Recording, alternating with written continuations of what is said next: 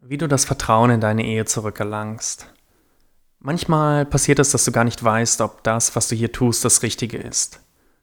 Ihr seid schon lange zusammen und ja, ist es gut oder vielleicht ist es auch nicht so gut.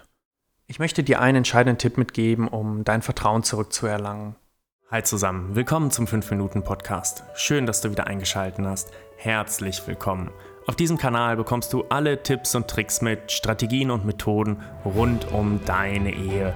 Wie du deine Ehe aus einer tiefen Krise retten kannst oder einfach nur deinen Alltag verbesserst. Viel Spaß mit dieser Folge. Bist du schon mal hingegangen und hast dir gedacht, nein, es ist alles gut, ja, ich möchte vertrauen, aber ich tue es trotzdem nicht? Das kann daran liegen, dass das, was wir denken, zwar einen Einfluss auf unser Leben hat, stärker und wichtiger ist aber das, was wir nicht bewusst denken und mitbekommen.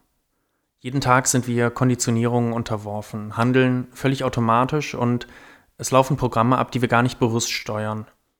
Ob es die Art und Weise ist, wie wir reagieren, wenn unser Partner etwas sagt, liebevoll oder genervt, oder ob wir einer bestimmten Handlung nachgehen, wie die routinemäßige Abfolge beim Sex, erst küssen, dann Hals, dann ein Stückchen tiefer.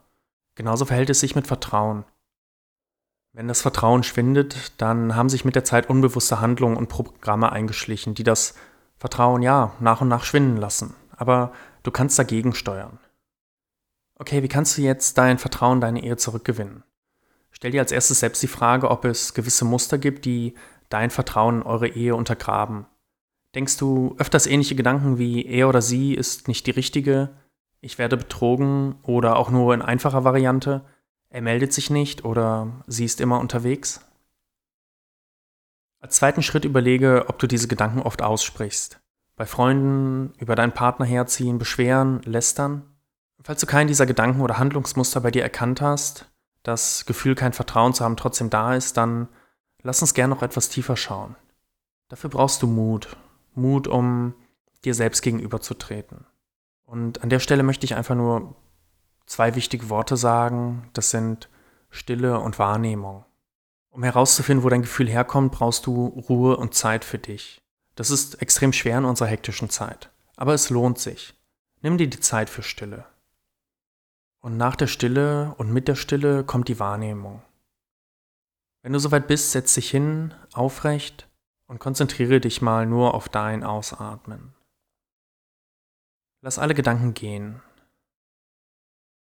Sobald du das ein paar Minuten probiert hast und immer wieder zu deinem Atem zurückgekehrt bist, kannst du beginnen wahrzunehmen. Was geschieht gerade um dich herum? Was fühlst du?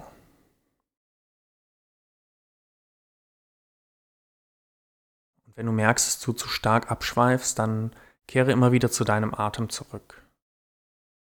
Komm immer mehr im Moment an, höre tief in dich hinein, in das, was du fühlst, was sich bewegt.